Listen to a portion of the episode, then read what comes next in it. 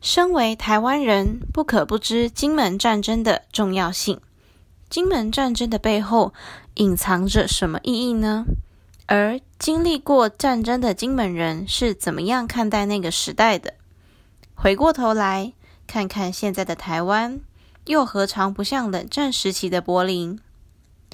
各位听众，大家好，欢迎收听《糗谈书》第九集，我是琪。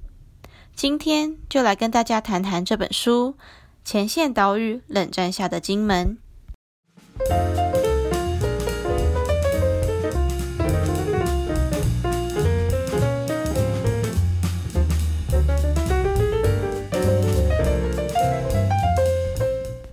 会想要做这个主题呢，其实是因为在德国交换的时候啊，常常会被说：“哎，你介绍一下台湾嘛。”这样。人家就会问说：“诶，台湾有没有什么特别的啊？不然你介绍一下什么给我们吧。”换句话说，也算是国民外交的一种。这样的情况呢，其实可以想象一下，如果他们今天是自己上网就查资料啊、旅游书什么的，其实就 OK，就没什么关系。可是如果要让台湾人去介绍台湾的话，情况好像就不太一样。第一个是因为这感觉像是代表我们怎么看待自己跟台湾的。第二个呢，就是如果我只介绍吃的啊，那些资讯相信他们网络上应该也都知道。那他们其实也大概知道说台湾是美食王国嘛，所以也不太需要宣传什么了。他们反而会希望你讲一些不一样的、比较新奇的资讯。老实说，在被问的当下，我的脑袋就是轰一声，什么都不知道，就是都想不起来。应该可以有另外一种解释，说因为我太习惯了。因为我在德国有一堂课叫做 Cross Cultural Awareness and Communication，呃，翻成中文就是跨文化的察觉与沟通。呃，印象很深刻，教授在上课的时候啊，曾经用一张鲸鱼的图片来比喻文化跟人们的关系。文化像水一样，那人呢就是鲸鱼。要不是鲸鱼离开水面，也就是人离开了自己的文化之后，他不会发现他是活在水中，就是人类也不会发现他自己其实是已经被那个文化所浸染。我觉得呢，事实上也蛮像这样的。所以以前在学校教啊，就是什么食物臭豆腐。然后呃，bubble milk tea，就那些东西，好像突然间都想不起来，什么节庆啊等等的，就我自己也觉得超诡异的。我想说，诶，之前不是英文课本或者是之前订的什么杂志都会讲说介绍台湾，然后老师还会说，你们要把这一课学起来哦，以后跟外国人讲话的时候才不会不知道怎么讲。可是我就算背起来，然后我现在要讲的时候，我也是不知道为什么就卡顿。会觉得太习惯了，也不感到有什么特别的。还有另外一件事情，就是另外一个情境啦，就是被知道说我是台湾人嘛，我就曾经被我学伴问说：“那你怎么看待中国跟台湾的政治关系的？”我学伴是法国人哦，然后我想说哈，就欧洲人跟大陆人都会问这件事情哦，因为我在呃中国交换的时候，我的学伴是没有问，可是我那时候好像有认识一个人，然后他就这样问我。然后就觉得嘿嘿有点尴尬，对，反正心里就想说，原来跟大陆吵架的事情，好像欧洲人都很好奇。其实呢，在发生这些事情之后啊，我一直觉得自己对于台湾的认识，似乎比我想象中的还要陌生。历史课本上讲的那些，呃，什么日治时期啊等等的，好像跟我一点都没有关系，就很像是另外一回事一样。而我自己对于这片土地似乎好像就没有一个很具体的情感的连结，所以在我交换回来之后啊，只要我有空的话，我都会想要近距离的去接触台湾的文化，去思考台湾对于自己而言到底是一个什么样的地方。这本书呢，很早就在我的书柜上了，只是一直没有一个契机去翻阅它。因为我之前都是考试考试嘛，它就是参考书啊，然后教科书啊之类的，就不会想要特别去翻。它的来源呢，也蛮有缘分的吧。简单来说呢，这也是作者送的一本书。在那个见面没有多久之后，作者其实有帮忙我一件事情。虽然这件事情呢，因为规则的关系，就是没有办法达到原本想要做的那个目的，但是我对他还是非常感谢。因为他帮了我这个忙，在我之后的成长路程上，有点像是给予了一个比较坚强的力量，所以我真的是非常感谢他。回过头来讲这本书《前线岛屿：冷战下的金门》，副标题就是“不寻常年代的金门社会如何追求属于自己的寻常生活”。这本书呢，就是在讲国民政府刚迁台时期金门战争的故事。不看看的话，很难发现这段历史对于台湾来说是这么重要。而且金门战争的背后呢，其实也隐藏了很深的政治含义。书里面有讲到一件事情，他说现在的台湾未尝不是冷战时期的柏林，我觉得很对啊。我们只是没有正式被划分区块，说台北市是美国的，或者新北市是哪里的。尤其现在中美冲突升温，很多人都觉得不太妙，而且新闻上不停地转播那种战争开打啦、调国军啊等等的可能性，到底中美能否避免修习底德陷阱呢？假如不幸开战，台湾会怎么样呢？这本书能够带你更深入的来了解台湾战争的时代，而且也有助于更了解台湾，也可以提醒自己，生在自由发展的年代是一件多么幸福的事。本书呢，比较偏向学术研究类型，所以里面的章节架构啊、学术名词，或者是它用来佐证的呃详细的证据资料。都会跟一般的书籍不太一样。那现在我们就来轻松的聊聊三个重要的部分吧。第一个部分呢，是第一章不寻常地方的寻常生活，他是在讲呢金门对于台湾的重要性。作者说，黄平生一九五八年时，他是一名二十一岁的农民。他回想听到第一起爆炸声时，他正在自家的菜园浇水灌溉。从远处传来枪炮声，然后是近邻山丘震耳欲聋的爆裂声。当时是夏末，田里的花生已经到了收成的季节。附近的田里有几个男人正在耕作，但绝大部分的妇女都已经回到村里，准备几天后中元节的祭品。黄平生看到士兵走进西园村，在村子的水井旁洗净身子。起初，黄平生以为那是军队演习的炮击声，于是他继续低头干活。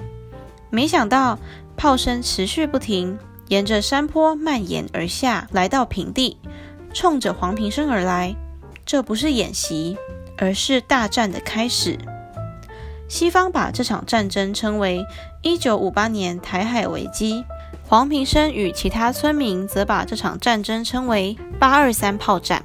随着炮火越来越猛烈，黄平生赶紧躲进绵延田边的壕沟里，一直等到天黑之后，他才离开碉堡，继续朝着村子的方向走。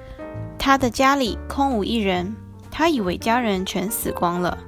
但几个钟头之后，家人一个个从各自躲藏的地方顺利返家。大多数人家做的第一件事是焚香祝祷，感谢神明与祖宗的庇佑。与平日一样，每一家的母亲开始烧水煮地瓜稀饭当晚餐，但许多人紧张的吃不下饭。邻居们聚在门街上交换一天的小道消息。想当然尔，今晚大家听到的都是些令人吃惊的消息：谁在炮击中受伤？谁家的房子被击中？谁家的猪被炸死？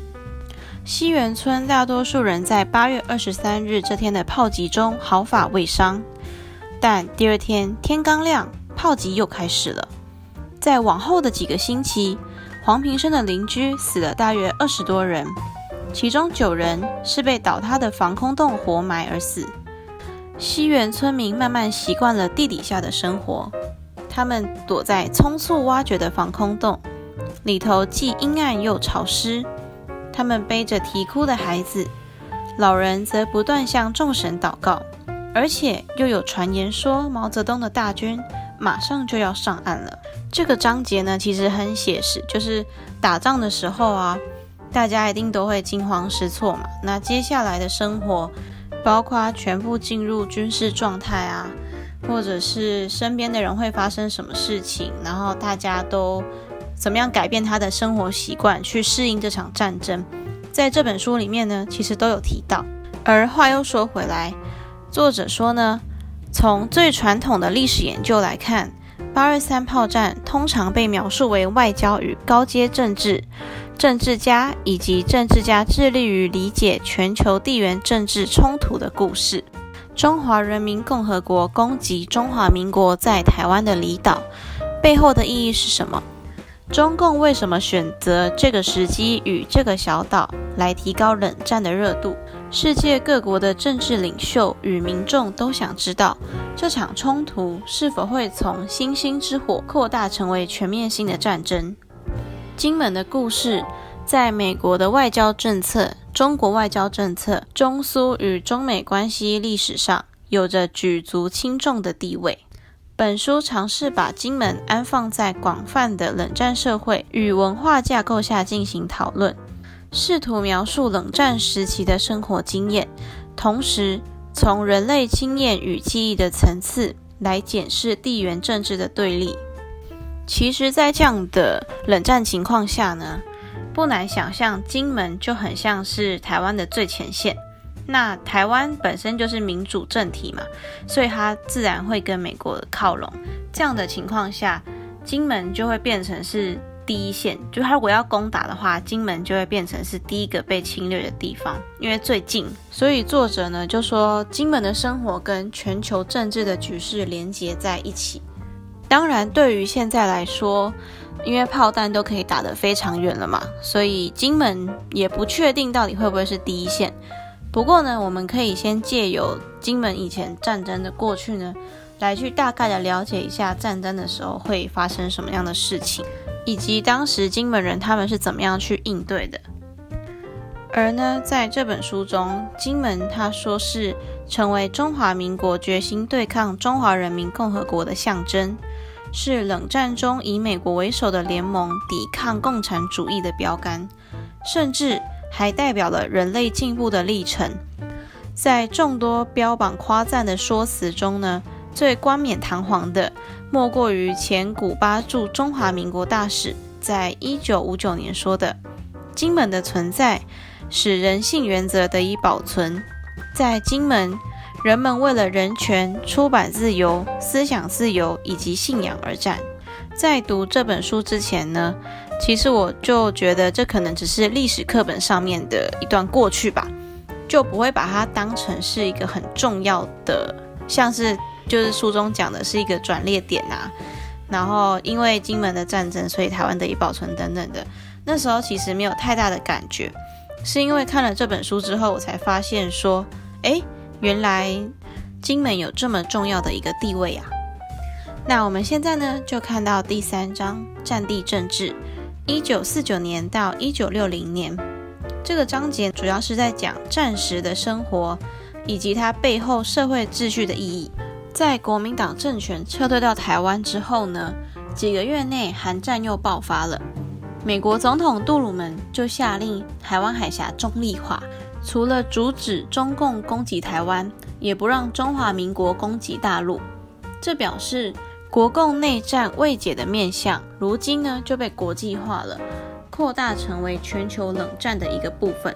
虽然美国是这么说，但是国民党政权呢撤退到了台湾之后，当然不会想要就这么休息了，就是安于在台湾这一块土地上。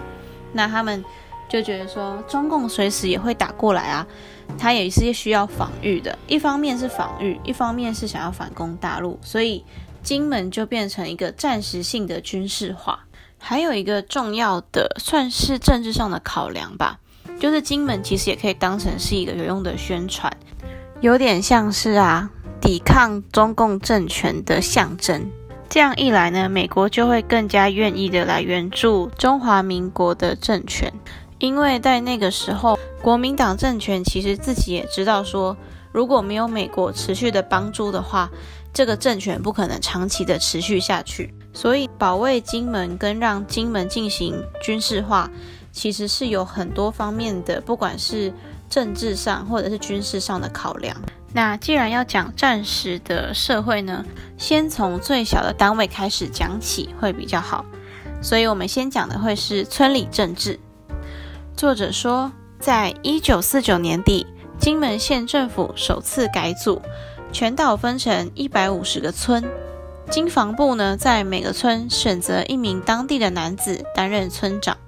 这些人基于两个标准而中选：第一个是会说国语，第二个是有读写能力。最重要的其实还是能够沟通，因为当时很少人能够说国语。结果，绝大多数被指派当村长的年轻人没有当过村领导的经验，这也使得他们比较顺从，愿意跟军方合作。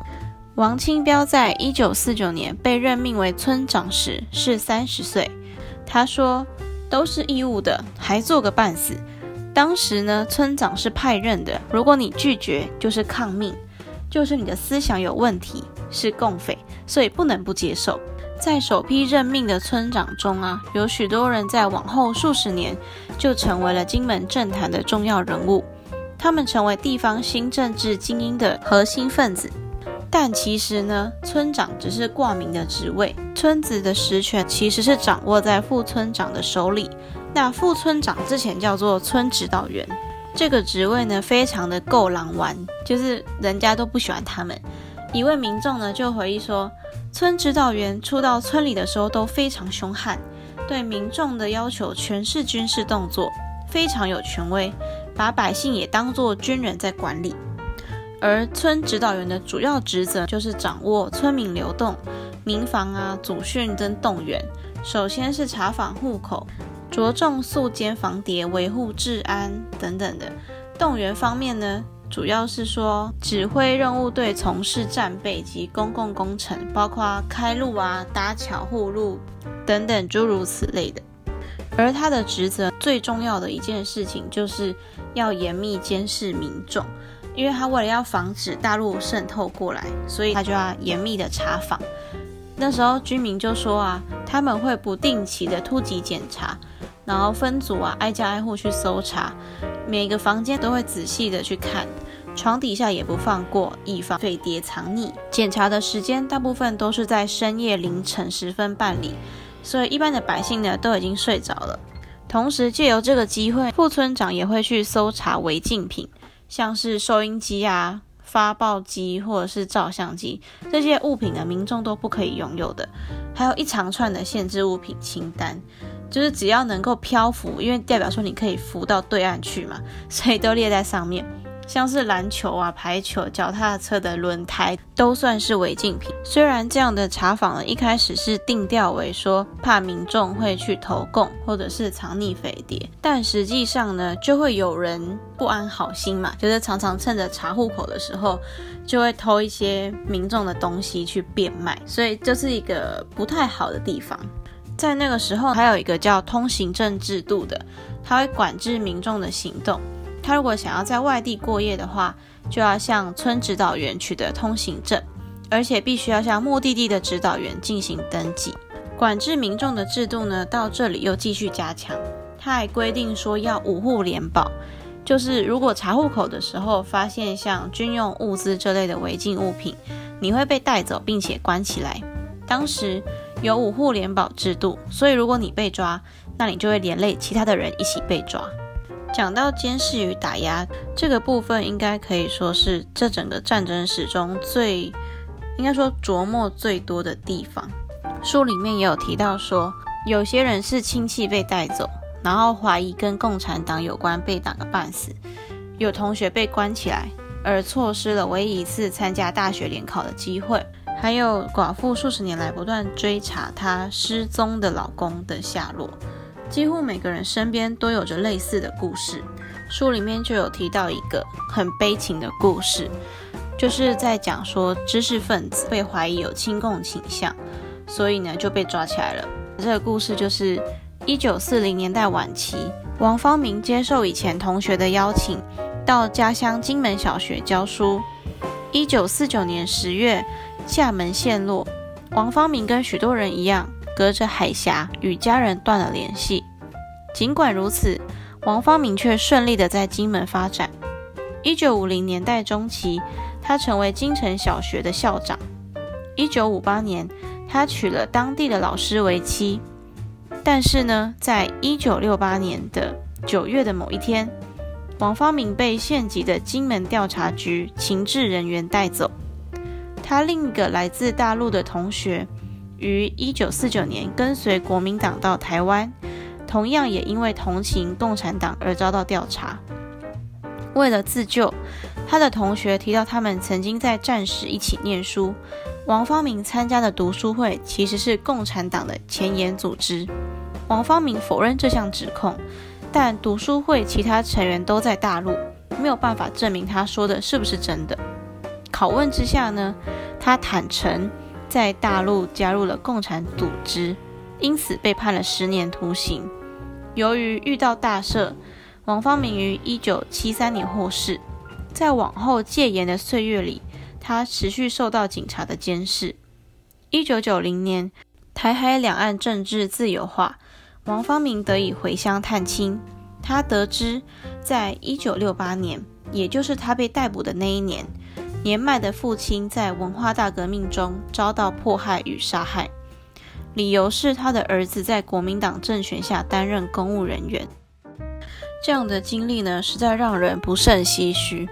对于像我们这样的旁观者的角度来说，会觉得说怎么会这样，就是很无奈。可是对于当事人来讲，这可能是他一辈子以来最难受的记忆。但是战争一旦开打了，就一定不会留情面的。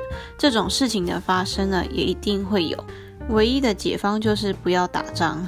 台湾在这个地方其实也很难说到底会不会打仗。最近中国跟美国也是闹得沸沸扬扬的，因为美国现在开始占下台湾嘛，所以就开始越演越烈，什么中共又军机绕台啊，怎么样的？当然，我们是希望说最好的情况下是能够透过外交去处理这件事情。但是如果到了不得已要打仗的时候，我会觉得啦，因为台湾现在独派的声音比较大嘛，如果台湾大部分的人都觉得希望台湾独立的话，然后独立的条件是一定要打仗，那这样的情势也就可想而知。回到刚刚的金门议题吧，那这一章的结论呢？作者是说，到了一九五六年，金门在中华民国整体战略下的地位经历了几个阶段。首先是不计一切代价守护突如其来的胜利，金门成为反攻大陆的基地。此后，金门持续扮演着情报搜集与敌后骚扰的军事功能，但逐渐的，金门的实质意义呢，开始转为政治层面，作为政府反共复国的象征。而县政府的存在呢，只是名义上的，所有的权力都掌握在军事单位手中，军事优先与军事关切支配了公众的生活，也逐渐渗透到私人领域。现代化的过程，因此特别强调渗透、颠覆与破坏的危险，监视民众与训练民众的身心，使其服从，成为最主要的关切。那最后一个部分是第十三章的记忆与政治，里面呢是在讲金门人对于这样战争的回忆是三大面向：苦难、英雄及怀旧。苦难的记忆呢，作者是分成两种。第一种是战争带来的创伤，另外一种则是国家政权或机构的行为，比方说战地政务、民防政令造成的痛苦。当然呢，这也不乏说人民对于被夺走财产的记忆也是十分的强烈。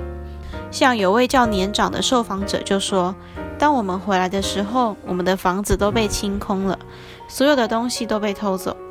当我们回来的时候，军人看管我们的房子。”他们拿着刺刀指向我们，问我们要干嘛。他们不让我们进去。我们当时有两栋房子，是用从菲律宾来的汇款盖的。他们毁掉了我们原来漂亮的房子。我没法再说下去了。老人的双眼噙着泪水。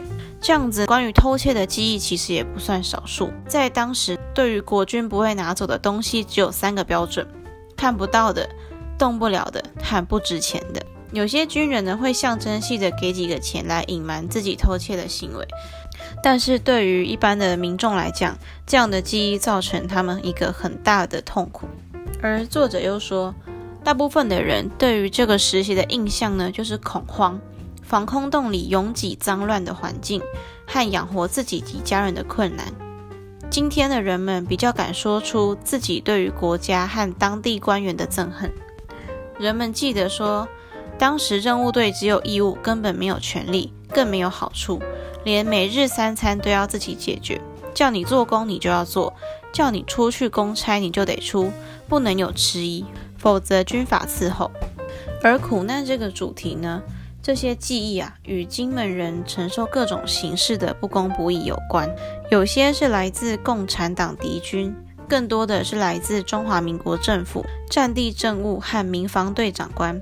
这种模式将军民表述为被动的受害者，几乎没有能力改变自己的命运。而第二个英雄行动论述，有很大一部分呢，都是为了将金门建构成一座精神堡垒，巩固中华民国人民的向心力。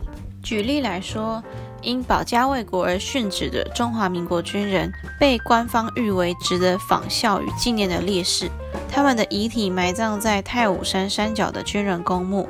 该公墓由胡琏将军在一九五二年底建造，他同时在公墓前方建造了忠烈祠，并树立了孙中山先生的铜像。军人、居民、访客常到祠堂敬礼和上香，吊祭这些英雄的亡灵。虽然军人公墓和忠烈祠将这些亡者的灵魂封为值得崇敬和作为榜样的英雄。但民间文化却将他们视为具侵略性而十分危险的恶鬼，就是我们坊间常常会听到的故事啊。例如，呃，像有些人可能死掉之后没有人祭拜，就是我们说孤魂野鬼。那这情况下，我们大众的想法是，就是他如果有来向我们讲一些什么事情的话，我们就必须要为他盖庙。所以在经文上面有很多小小的将军庙。作者其实是用另外一个方式去看待。他在访谈的过程中发现，是因为人民觉得这样的东西具有危险性，可能会带来灾难啊或不幸，所以他们是因为恐惧的关系才帮他们建了一个庙，然后虔诚的去祭拜他们。在这个方面呢，居民也常常回想到，他们越来越擅长运用动员和爱国命令，以对抗戒严的控制跟规范。例如说，有人超过小景被挡在回家的路上，他就告诉守门人员说，他晚归呢是因为他在看孙中山的传记影片，所以理所当然，他不可能看到一半就离开。守门人员也因此让他通过。就这样子的描述来讲呢，我们可以发现说，对于英雄这样子的概念呢，其实是政府基于很多的理由，然后把它就是在金门人身上发扬光大的。金门人呢，除了军人以外呢，一般的老百姓来讲啦，大致上可能都没有什么样的一个感觉。那第三种呢，就是怀旧之情。很多人在抱怨戒严时期的民防义务时，都会穿插一些美好的回忆。那是一个大家都很无私互助的时代。当时地方有难，大家多少会出一份力，互相帮忙。尽管军事威胁随时都存在，生活中总是有种安全跟稳定的感觉。那时候居民说，没有强盗，治安很好，也没有什么交通问题，大家都很团结。退休的干部呢，就表示，有一部分源自于政府的权威。那时跟现在不同，现在下个命令就有很多意见，很多不同的声音。那个时候就是一个口令，一个动作。当然，后来作者有补充说。这三种情感呢，可能是互相影响的，偶尔呢也会有所交集。至于这个章节的结论呢，是说在过去的五十年间，金门历史的核心元素是它被建构为政治象征的过程。在金门人的生活中，最大的挑战是要适应中华民国体制所施加的限制，并找出生存的策略。那就到了结尾啦。从金门的战争史呢，其实可以看出，不仅仅是中华人民共和国和中华民国两大政权的战争，事实上呢，还是更是牵扯到了美国啊、苏俄，演变成国际两大阵营的互相角力。从这边不难看出说，台湾的难题其实是国际上复杂难解的难题，不只是我们的，也是国际上的。而且在推荐序中呢，也有提到说。台湾作为一个人文社会研究的范畴，具有高度的复杂性。我会觉得说，嗯，台湾的复杂，其实不管是民族上的、历史上的、政治上的、地理上的，有时候就算身为台湾人，也很难讲清楚到底有多复杂。但是呢，也正因如此，才显得台湾的特色跟我们在国际上的特殊地位。那我们就来总结今天的三点吧。今天的第一点是金门对于台湾的重要性。第二点呢是战时生活与其背后社会秩序的意义。第三点呢就是金门人对于战争的回忆、苦难、英雄及怀旧。又到了节目的尾声了，以上就是 Chill 谈书第九集。大家觉得这一集的内容怎么样呢？欢迎到 Chill 谈书的 IG 账号。小老鼠 Chill Reading 下底线 Podcast 逛逛，以及点进主页的链接，给我一些建议哦。那我们就下次见啦，拜拜。